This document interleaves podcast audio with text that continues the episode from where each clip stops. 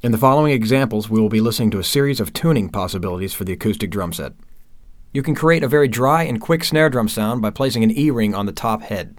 Here's an example of the snare drum without the E ring. Here's an example of the snare drum with the E ring placed on the snare drum head. Here's the same snare drum within a groove.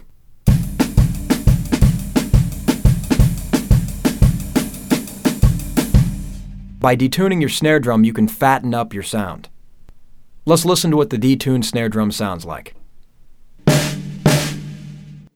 Here is the same snare drum used in a groove.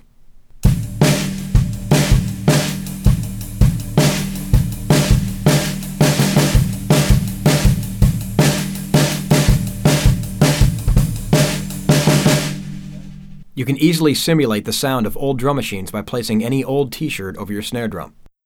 Let's hear what it sounds like when the snare drum's wearing a shirt.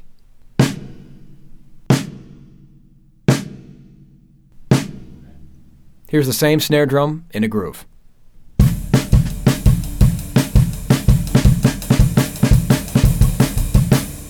I generally tune my 10 inch snare drum up high to achieve sounds that are created from drum machines or samplers.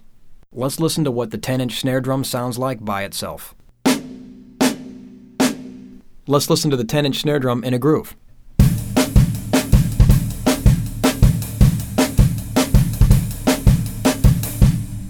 My drum set is comprised of three snare drums. This enables me to split my kit up into three different drum sets. Let's take a listen to all three snare drums in action.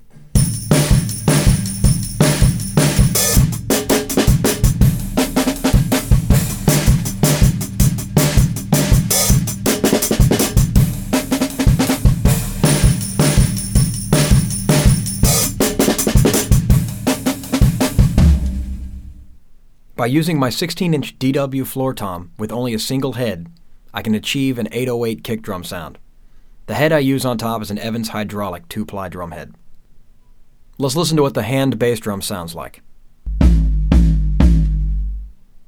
Now let's check out how the hand bass drum can add to the groove.